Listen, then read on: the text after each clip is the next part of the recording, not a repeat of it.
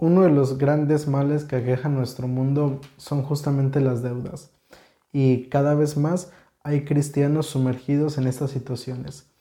¿Qué opina la Biblia? ¿Qué dice Dios con respecto a esto?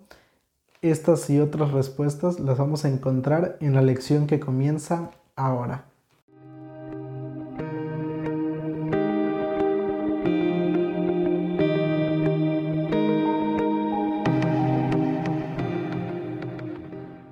Amigos, ¿qué tal? Me da mucho gusto saludarles y darles la bienvenida una semana más a esta serie titulada Presente 7. Gracias damos a Dios por la oportunidad que nos da de poder llevar hasta ustedes este repaso de la lección y la verdad es que me da mucha alegría que eh, nos sigas acompañando en, esta, en este trimestre en la lección número 5 para el 4 de febrero del año 2023. Y antes de comenzar con la lección, bueno, tal vez estarás notando que el estudio ha cambiado un poco. Eh, vamos a ir haciendo poco a poco algunas mejoras a esto. Y pues la razón antes de entrar a la lección, me gustaría compartirla así de manera rápida, es porque eh, a partir de este mes de, eh, de estos últimos días, hace como dos semanas si no mal recuerdo, Em, llegamos a un distrito nuevo aquí en la ciudad de Chilpancingo. Aquí pues Dios nos ha traído para seguir eh, llevando el Evangelio a otras personas y pues estamos en este lugar aquí en la ciudad de Chilpancingo sirviendo eh, a nuestro Dios y pues desde aquí ahora serán transmitidos estos, em, estos comentarios y cada uno de los programas que vayamos realizando durante el tiempo que Dios nos permita estar por acá. Así que pues pedirte que allí en tus oraciones puedas incluirme y de esa manera pues que Dios nos pueda utilizar para seguir llevando el Evangelio a otras personas. Y bueno, vamos entonces a entrar a la lección, como te decía, la número 5 para el 4 de febrero del año 2023 y es un título bastante interesante, ¿Cómo afrontar las deudas? Eh, pues este trimestre estamos hablando acerca pues de la administración de los bienes que Dios nos ha confiado. Y pues en esta ocasión vamos a hablar acerca de un tema que es muy importante especialmente para nuestra sociedad hoy en día. Porque mira eh, una de las definiciones que tenemos sobre la deuda es vivir hoy de lo que esperas ganar en el futuro. Esa es una definición que refleja muy bien esta problemática. Personas que tratan de vivir el día a día, pero viviendo con un, em, con un ingreso que ni siquiera han ganado. Y eso pues a la larga genera un problema bastante, bastante delicado en la administración de los bienes y pues en los presupuestos familiares de muchas personas. Pero mira, antes de que continuemos con la lección, me gustaría compartir contigo el versículo para memorizar que se encuentra en Proverbios capítulo 22, versículo 7, que dice allí la palabra de nuestro Dios. El rico domina al pobre y el que toma prestado es siervo del que presta. Mira cómo lo definen aquí la palabra de Dios esta cuestión. Dice que el que toma prestado es siervo del que presta. ¿Por qué eh, la Biblia menciona esto? Porque mira, es una realidad.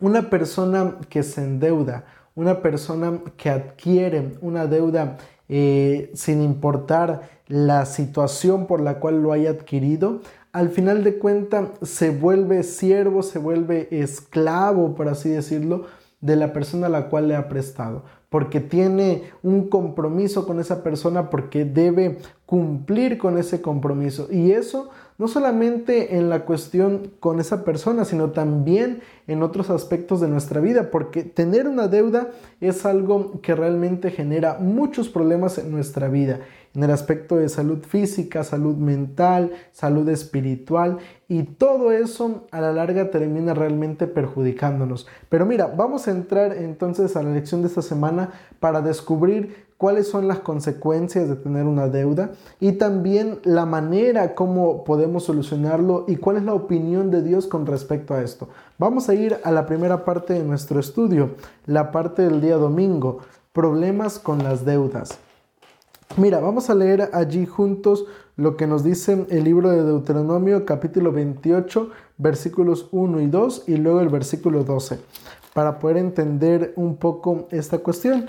Deuteronomio capítulo 28 versículo 1 y 2 y luego nos vamos a ir hasta el verso 12. Escucha ahí lo que dice la palabra de nuestro Dios.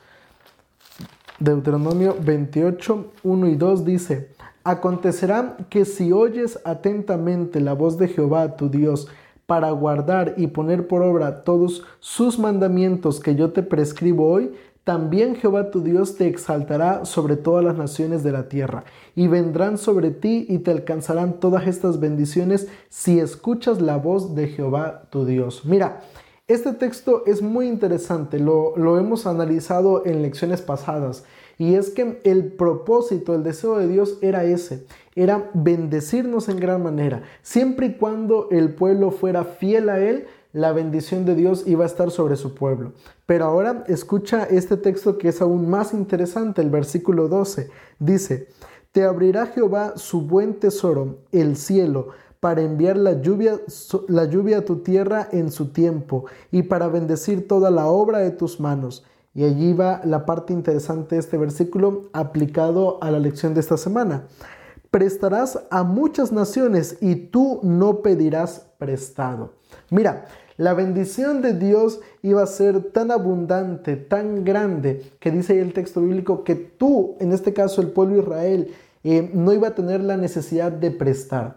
¿Por qué? Porque la bendición de Dios iba a estar con ellos. Pero mira, aquí yo quiero mostrarte tres razones, tres razones por las cuales eh, la, la gente tristemente cae en la cuestión de las deudas. La primera razón es por ignorancia. Muchas veces, em, aunque somos estudiados, aunque conocemos em, o tenemos alguna licenciatura, alguna preparación académica, eh, podemos caer en el error de ser analfabetas financieramente hablando, en el sentido de que no conocemos la cuestión de los términos económicos, no conocemos muchos de, esos términos y en ocasiones terminamos aceptando cosas que tristemente eh, nos llevan a endeudarnos. Em, terminamos adquiriendo créditos, terminamos adquiriendo hipotecas que a la larga terminan siendo imposibles de pagar. Y esto se debe a que tristemente no tenemos una educación financiera como tal. Y no solamente en cuanto a términos, sino también en lo que tiene que ver con planificación familiar hablando económicamente. Porque hay muchas personas que tienen su, su hogar, pero no tienen un presupuesto eh, financiero como familia. Y esto muchas veces también genera problemas económicamente hablando. Segunda razón por la cual las personas caen en la deuda. Mira, esto es por la codicia o el egoísmo. El ser humano tiene este gran mal, el ser codiciosos, el ser egoístas. Vemos lo que otra persona tiene y lo queremos nosotros. Y eso tristemente nos lleva al consumismo, al materialismo, nos lleva a querer tener aquello que aunque yo no lo puedo pagar, aunque yo no lo puedo tener, pero lo quiero. Y como lo quiero, aunque tenga que endeudarme, lo adquiero. Y eso pues tristemente también termina generando un problema en la vida de muchas personas. Y la tercera razón, y tal vez por así decirlo, la más válida, tiene que ver con las desgracias familiares. A veces surgen imprevistos como problemas de salud y bueno, no se estaba preparado económicamente o no a tal grado como para enfrentar ese problema de salud. A veces, no sé, la delincuencia nos lleva a caer en situaciones que pues nos obligan a tener que endeudarnos. En otras ocasiones tiene que ver con otros problemas, eh, de alguna situación, de algún accidente o algo por el estilo, la muerte de alguna persona.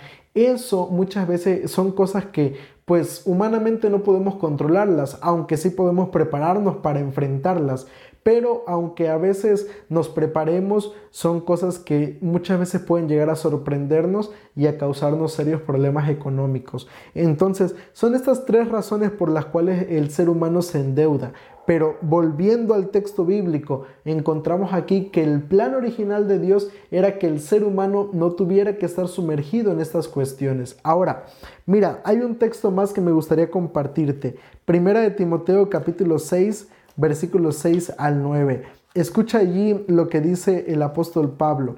Primera de Timoteo capítulo 6, versículos 6 al 9. Dice allí la palabra de nuestro Dios. Es un texto bastante eh, llamativo con respecto a esta cuestión. Primera de Pedro, primera de Timoteo 6, versículos 6 al 9 dice, pero gran ganancia es la piedad acompañada de contentamiento, porque nada hemos traído a este mundo y sin duda nada podremos sacar. Así que, teniendo sustento y abrigo, estemos ya satisfechos. Pero los que quieren enriquecerse caen en tentación y lazo, y en muchas codicias necias y dañosas que hunden a los hombres en destrucción y perdición.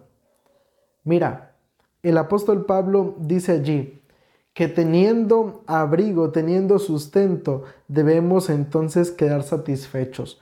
Y termina enfatizando en el verso 9, pero los que quieren enriquecerse caen en tentación y lazo y en muchas codicias necias y dañosas que hunden a los hombres en destrucción y perdición. El ser humano debe, el plan de Dios es que aprendamos a vivir con lo que tenemos, que seamos o que busquemos eh, esa satisfacción con las bendiciones, ya sea pocas o muchas que recibimos de parte de nuestro Dios. Ese es el plan de Dios. Eso era lo que Dios deseaba para el pueblo de Israel y desea para nosotros como cristianos hoy, que tengamos cuidado con estas cuestiones porque eso, como dice aquí, es caer en tentaciones, caer en un lazo que termina dañando nuestra vida. Así que, qué, qué importante es conocer estas referencias que encontramos en la Biblia con respecto a lo que tiene que ver con las deudas y con la cuestión económica. Vamos a pasar a la parte del día lunes, cómo seguir consejos piadosos. Mira, aquí en, esta cuestión también vamos a analizar eh, algunos textos que me gustaría compartir. El primero lo vamos a encontrar en Mateo capítulo 6, versículo 24. Escucha lo que dice allí Mateo capítulo 6, verso 24. Dice allí la palabra de nuestro Dios. Ninguno puede servir a dos señores porque odiará al uno y amará al otro, o estimará a uno y menospreciará al otro. No podéis servir a Dios y a las riquezas. Y luego el apóstol Juan en 1 de Juan 2.15 lo enfatiza también de manera muy, muy interesante. Dice allí Juan, 1 de Juan capítulo 2, versículo 15. Eh, Dice el texto bíblico. No améis al mundo ni las cosas que están en el mundo. Si alguno ama al mundo, el amor del Padre no está en él. Mira, tristemente, como te decía hace unos momentos, hay personas que eh, tienen esa fascinación, que eh, anhelan las cosas de este mundo.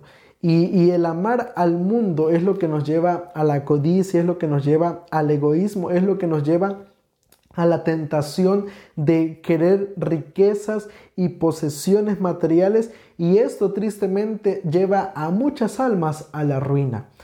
Qué triste, qué triste la verdad es cuando el ser humano eh, es eh, tentado por estas cosas y cede a esas tentaciones. Y es que mira, esto tienes tú que comprenderlo de la mejor manera posible. ¿Por qué? Porque Realmente el enemigo es lo que busca. El enemigo desea que como personas, como, como seres humanos, em, sucumbamos ante estas cuestiones, porque esto afecta muchas cosas de nuestra vida. Esto afecta eh, cuestiones que pueden realmente poner en riesgo, incluso, vamos a decirlo así, incluso nuestra salvación.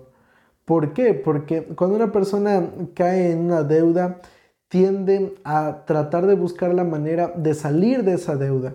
Y a veces, o hay dos cosas que pueden pasarnos como seres humanos. O a veces buscamos una salida fácil, eh, tratando de buscar la manera de conseguir dinero de manera fácil. Y esto siempre, siempre va a traer consecuencias terribles a la vida de cualquier ser humano.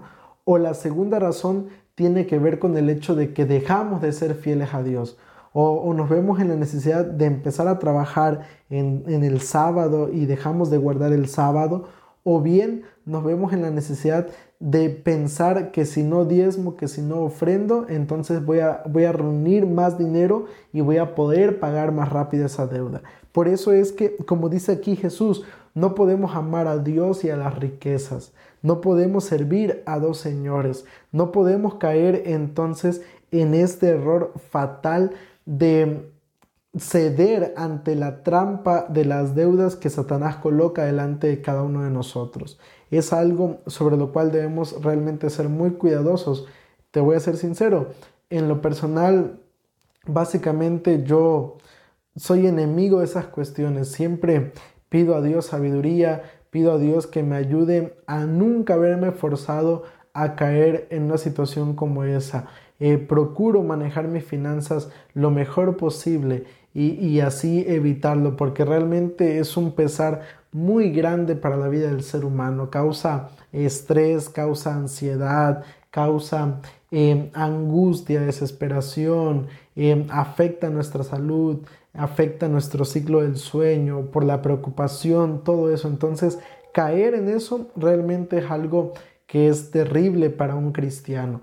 Pero vamos a pasar a la parte del día martes. Mira, ya vimos que la Biblia nos dice que endeudarse es algo que no es de un cristiano, que Dios realmente no desea que esa cuestión forme parte de la vida del cristiano. Ya vimos que es todo lo contrario, es una arma que Satanás utiliza para tratar de, alejarnos de Dios, para dañar nuestra vida. Pero pues mira, si por alguna razón ya estás sumergido en una situación como esa, si tristemente has cedido ante la tentación de endeudarte, ahora voy a compartir contigo cómo desendeudarnos.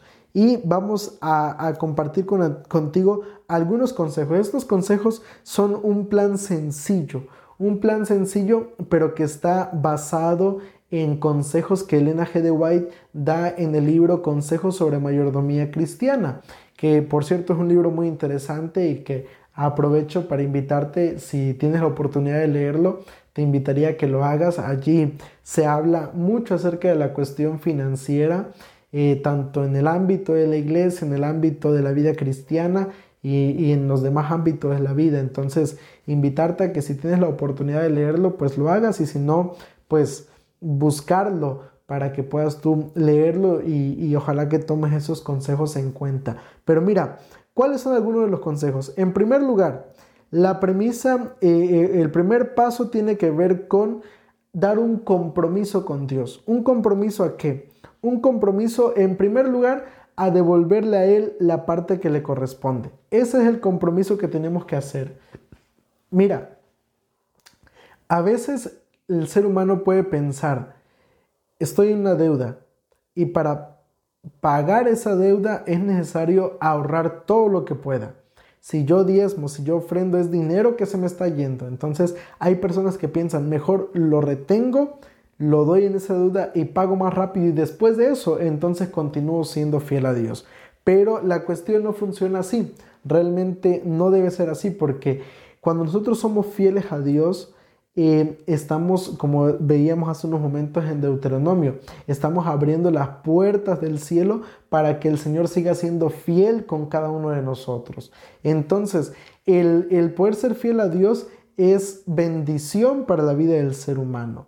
Nunca va a ser gastar dinero de más, nunca va a ser una solución para desendeudarse, todo lo contrario. Es el primer paso si queremos salir de esta cuestión, ser fiel a Dios, porque eso demuestra que tenemos fe en Él, demuestra que confiamos en que Dios nos va a ayudar a poder salir de esa situación. Ahora, el segundo paso tiene que ver con cerrar el grifo de los créditos cierra por completo esa llave. Ciérrala por, por completo. Mira, eh, muchas veces hay personas que se me acercan y me dicen, eh, oiga, disculpe, eh, ¿será que podría ayudarme con esta cuestión financiera? Y uno de los consejos que yo les he dado a esas personas es, mira, el peor error que tú puedes cometer es pensar que para pagar una deuda debes entonces pedir prestado. ¿Por qué? Porque estás, esto es como cuando tienes allí un, globo con agua y, empieza a salir agua de un lado y tú lo tapas por ese lado, pero para tapar eso tuviste que eh, destapar otra cosa o tuviste que abrir otra fuga estamos sellando una fuga, pero estamos dejando otra fuga abierta. Y realmente lo único que hiciste es solucionar momentáneamente el problema porque la deuda sigue allí. Entonces, el primer paso que tenemos que hacer es cerrar el grifo de la llave. Eso es en cuanto al, al ejemplo de que si alguien piensa que pagando para pagar una deuda es necesario adquirir otra. Pero también puede suceder en el caso, por ejemplo, eh, hay personas que les gusta vivir de deuda en deuda, en el sentido de que pagan una deuda y a los pocos meses ya se volvieron a endeudar otra vez. incluso he escuchado personas que me dicen, no, es que cuando yo estoy endeudado es cuando siento más la presión y es cuando más ahorro y es cuando mejor puedo eh, sacar adelante esos gastos. Pero eso no es cierto. Si no tenemos una buena planificación, tarde o temprano eso va a terminar afectando nuestras finanzas. Entonces, allí la importancia. El primer paso es, entonces, no más créditos, no más deudas. Eh, en este caso, eh, tercer paso, te decía que el primero es un compromiso con Dios en ser fiel a Él. Segundo paso, eh, no más deudas. Tercer paso, mira, ¿cuál es el tercer paso? Tiene que ver con hacer un pacto con Dios de que las bendiciones que Dios te va a dar, las vas a utilizar para pagar verdaderamente esas deudas. Hay personas que reciben una bendición de parte de Dios y en lugar de pagar esa deuda, entonces deciden adquirir otra deuda, teniendo ya una existente. Y eso pues es algo que demuestra que no estamos sabiendo administrar bien las bendiciones de nuestro Dios. Y mira, hay ejemplos de parábolas de siervos que recibieron ganancia, que recibieron una inversión de parte de su Señor y al no saberla administrar, dice allí la, la historia de los siervos, que les fueron quitados esos talentos, que les fueron quitado eso que se le ha confiado a cada uno de ellos. Y es que esa es la cuestión. Dice la palabra de Dios que si somos fieles en lo poco, vamos a poder entonces ser fieles en lo mucho y por lo consiguiente el Señor confiará más responsabilidad a cada uno de nosotros. Entonces, allí está ese aspecto que es muy importante que debemos comprenderlo. Si Dios te está bendiciendo es justamente porque sabe que tienes una necesidad y pues aprovecha esa bendición para pagar entonces esa necesidad que hay en tu vida. Y el cuarto y último paso es hacer una lista de mayor a menor rango en cuanto a la cuestión de las deudas. Mira, tú haces esa lista y allí en esa lista, esto no lo menciona el autor de la lección, pero creo que me parece la manera más conveniente de hacerlo, ¿no? Tienes una lista y en esa lista tú vas a colocar allí eh, la deuda más próxima, la deuda que más intereses tenga, la deuda que más em, compromiso eh, demuestre. Y vas a enfocarte entonces en primer lugar en pagar eso. Una vez que termines de pagar eso, te pasas a la siguiente que está en tu lista. Y así te vas pasando con cada una de ellas hasta que logres terminar de pagar todas las deudas. Estos son pasos sencillos que prácticos, que si tú vas con un consejero eh, financiero, si tú vas con alguna persona que conozca acerca de esos temas, serán consejos que él también va a compartirte y que de esa manera te ayudarán entonces a salir de las deudas. Así que mira, si te encuentras en una situación como esa, pues esto demuestra que no todo está perdido, hay solución. Vamos a pasar a la parte del día miércoles, las tácticas de fianza y enriquecimiento rápido. Mira, vamos a leer Proverbios capítulo 6 versículos 1 al 5, porque la verdad me sorprende muchísimo las referencias que hay en la Biblia con respecto a lo que tiene que ver con las deudas. eh, Proverbios capítulo 6, versículos 1 al 5. Escucha lo que dice allí el texto bíblico. Hijo mío, si has salido fiador por tu amigo o le has empeñado tu palabra a un extraño, te has enredado con las palabras de tu boca y has quedado atrapado en los dichos de, tus labios. Haz esto ahora, hijo mío, para librarte, ya que has caído en manos de tu prójimo. Ve, humíllate, importuna a tu amigo, no des sueño a tus ojos, ni dejes que tus párpados se cierren.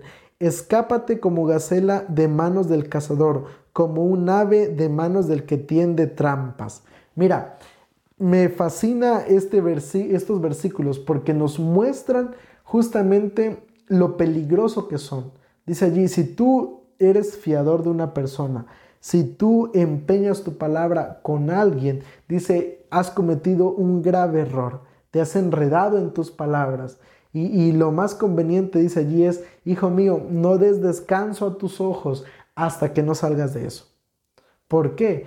porque realmente, como te decía, son una trampa mortal para la persona que no sabe administrar sus recursos, para la persona que no sabe cuidar muy bien esta parte financiera de su vida, termina siendo algo realmente perjudicial. Pero no es el único texto que encontramos, también ahí mismo en el libro de Proverbios, pero en el capítulo 17, en el versículo 18 dice, el hombre falto de entendimiento estrecha la mano para salir fiador en presencia de su amigo.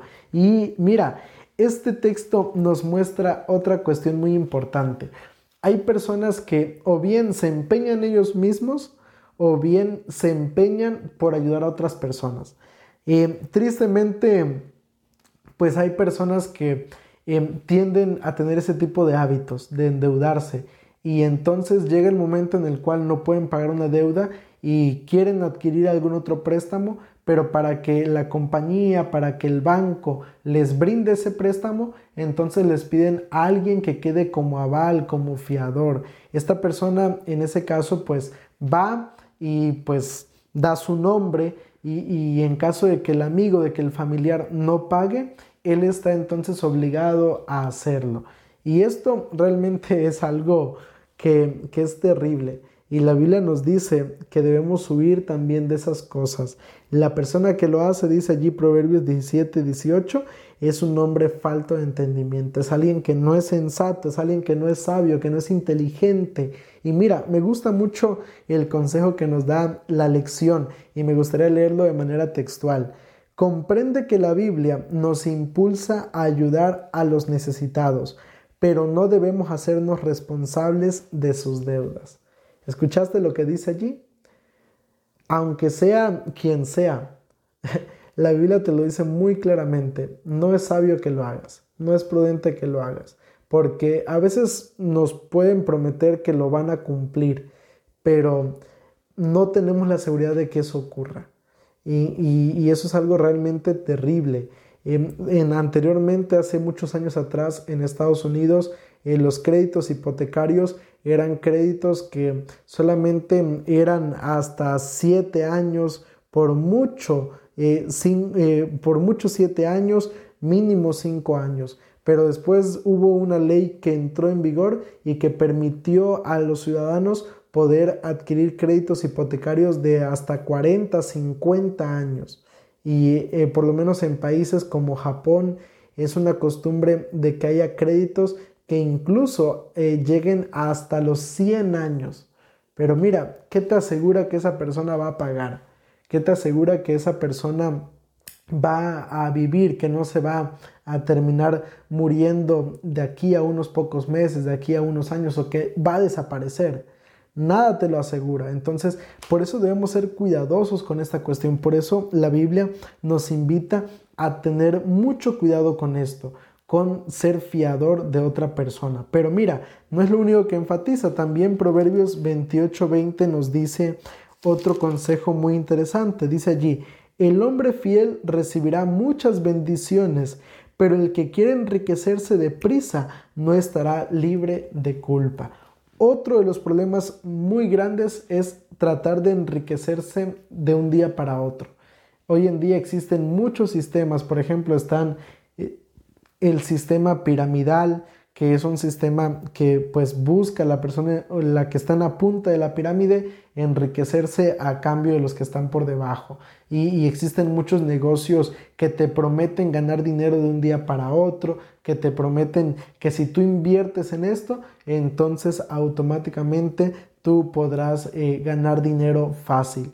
Pero dice aquí eh, la palabra de nuestro Dios que esto es algo que acarrea también consecuencias terribles a la vida del ser humano. Y debemos ser cuidadosos también con esta cuestión, porque eso a la larga va a terminar afectando. Incluso hay personas que han perdido su salud porque los han defraudado y al verse defraudados se ven en situaciones de, enfermedad terribles por, por haber perdido tanto dinero. Hay familias que se destruyen por eso, por inversiones rápidas que te prometen ganar dinero rápido y eso tarde o temprano va a terminar siendo un problema muy grave para nosotros. Ahora, pasemos a la última parte de nuestra lección, la parte del día jueves límites de plazo y centros de préstamo. Vamos a, hablar acerca de otro de los tipos de, préstamos que existen y vamos a leer lo que nos dice Deuteronomio capítulo 15, versículos del 1 al 5. Mira, vamos a ver allí lo que nos dice la palabra de nuestro Dios. Ya lo leíamos hace unos momentos atrás, pero vamos a volverlo a leer. Deuteronomio capítulo 15, versículos del 1 al 5, para comprender muy bien qué era lo que Dios demandaba de su pueblo. Eh, Deuteronomio capítulo 15, perdón. Hace ratito leíamos otro versículo, pero ahora vamos a leer el capítulo 15, versículos del 1 al 5. Cada siete años hará remisión. En esto consiste la remisión. Perdonará a su deudor todo aquel que haya prestado algo de su pertenencia, con lo cual obligó a su prójimo. No lo demandará más a su prójimo o a su hermano, porque ha sido proclamada la remisión de Jehová. Del extranjero demandarás el reintegro, pero lo, de, lo que tu hermano tenga de ti se lo perdonarás. Así no habrá mendigos entre los tuyos, pues Jehová te bendecirá con abundancia en la tierra que Jehová tu Dios te da por heredad, para que lo tomes en posesión. Si escuchas fielmente la voz de Jehová tu Dios, para guardar y cumplir todos estos mandamientos que yo te ordeno hoy. Mira, el plan de Dios para su pueblo es que no existieran personas endeudadas dentro de su pueblo. Por eso ideó este plan, el año de remisión, que era cada siete años. Cada siete años todos los judíos, todos los israelitas que pertenecían al pueblo de Dios eh, quedaban exentos, quedaban perdonados de deudas. Eh, para el extranjero no se aplicaba, pero para aquellos que pertenecían al pueblo de Israel, ellos sí quedaban exentos de deudas cada siete años. Así fuera lo que fuera, así fuera mucho o poco, la persona quedaba deuda, quedaba perdonada, perdón. ¿Por qué? Porque el propósito de Dios era ese, era que en este caso, pues el ser humano no se viera envuelto en este tipo de cuestión. Y es que eh, vemos también otro aspecto interesante. Dios reconoce que el ser humano se iba a ver envuelto en estas problemáticas. Dios reconoce que pues la deuda era algo que iba a formar parte de la vida del ser humano, pero Dios no quería que formara parte de la vida de su pueblo. ¿Por qué? Porque esto genera una mala reputación para, para Dios. Un cristiano que se ve envuelto en deudas es algo que no nos no deja bien parado a Dios. ¿Por qué? Porque mira, eh, demuestra entonces que tenemos un Dios que tal vez no nos está bendiciendo lo suficiente, porque demuestra entonces que tal vez eh, no nos está yendo bien eh, dentro de los caminos de Dios y que tal vez nos iría mejor si fuéramos o viviéramos lejos de Dios.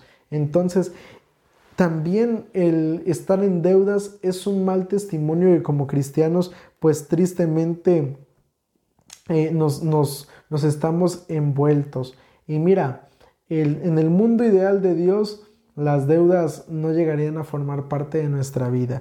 Pero como no vivimos en ese mundo ideal, tristemente nos encontramos en esa situación. Y es aquí donde me gustaría entonces invitarte para que en oración pidas a Dios que te dé la sabiduría para manejar financieramente y de manera correcta eh, tu vida, eh, tu economía, la de tu familia y de esa forma que pues podamos vivir de la mejor manera posible. Pero si por alguna razón no somos capaces de eso, si por alguna razón eh, ya estamos sumergidos en deudas como tal, pues invitarte para que ores a Dios, para que pidas a Dios la sabiduría, de tal manera que te ayude a salir de esa situación y que nunca más vuelvas a caer en eso. Realmente me gustaría invitarte a esa cuestión, a que no caigamos en, esos, en esas artimañas del enemigo y de esa manera que podamos vivir una vida financiera adecuada y sobre todo que dé honra y gloria a nuestro Dios. Vamos a inclinar nuestro rostro para orar. Querido Padre que estás en los cielos, alabado y glorificado sea tu buen nombre. Señor, en esta hora queremos suplicarte, Padre, que nos ayudes. Eh, tú sabes, Señor, que tal vez por alguna razón eh, alguno de nosotros nos hemos visto envuelto en situaciones de, de endeudamiento, Padre. Pero ayúdanos, Señor, para que podamos ser cuidadosos con esto, para que podamos em, actuar de manera sabia, Señor, de tal manera, Padre, que podamos siempre cuidar nuestra economía y sobre todo eh, dar un buen testimonio delante de otras personas. Queremos pedirte por aquellos hijos tuyos que tal vez están sumidos en una situación como esta, que tú les ayudes, Señor, para que pronto puedan salir y experimentar esa libertad financiera, Padre. Nos colocamos en tus manos y te lo pedimos todo esto en el nombre de Cristo Jesús. Amén. Queremos seguir compartiendo contigo el estudio de la lección de cada semana y por lo tanto queremos invitarte a que te suscribas a este canal. En la parte de abajo está el botón de suscribirse, a un lado la campanita de notificaciones. Esto es para aquellos que me estén viendo en YouTube y si tú me estás escuchando en alguna de las plataformas de podcast, pues invitarte a que le des al botón de seguir y de esa manera también eh, seguir eh, creciendo en nuestra vida espiritual a través del estudio de la lección. Que el Señor te bendiga.